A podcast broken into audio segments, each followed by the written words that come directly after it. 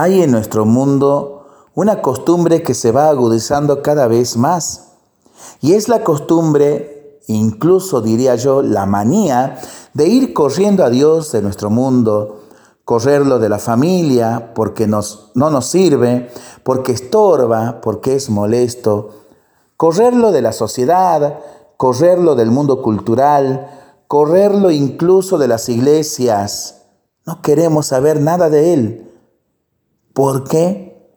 Porque nos estorba, nos fastidia, nos molesta, porque no lo necesitamos ya. Más aún, hay gente que presume de haber logrado este gran triunfo. Ya hemos puesto al hombre en su lugar. No necesitamos de Dios.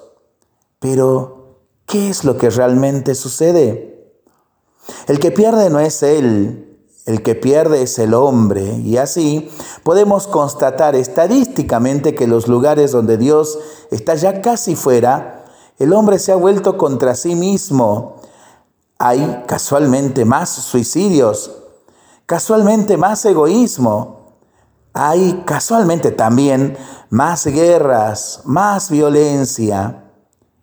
¿Por qué en nuestro siglo ha habido tantas guerras, hay tantos desastres, hay tantos suicidios? ¿No será por esa manía de dar un puntapié a Dios y correrlo de nuestro mundo? Repito, que el que pierde no es Él, porque Él está tranquilo. Él nos ve, Él dice, a ver qué puede hacer el hombre solo, sin mí. Y el resultado es trágico. Por eso hay todavía algunos que le queremos decir a Él, no te vayas, por favor, porque entonces nos va a ir muy mal. Pobre hombre, has corrido a Dios de tu mundo y te estás muriendo. ¿A quién vas a recurrir ahora? Realmente para pensarlo y para rezarlo en familia y entre amigos, ¿no?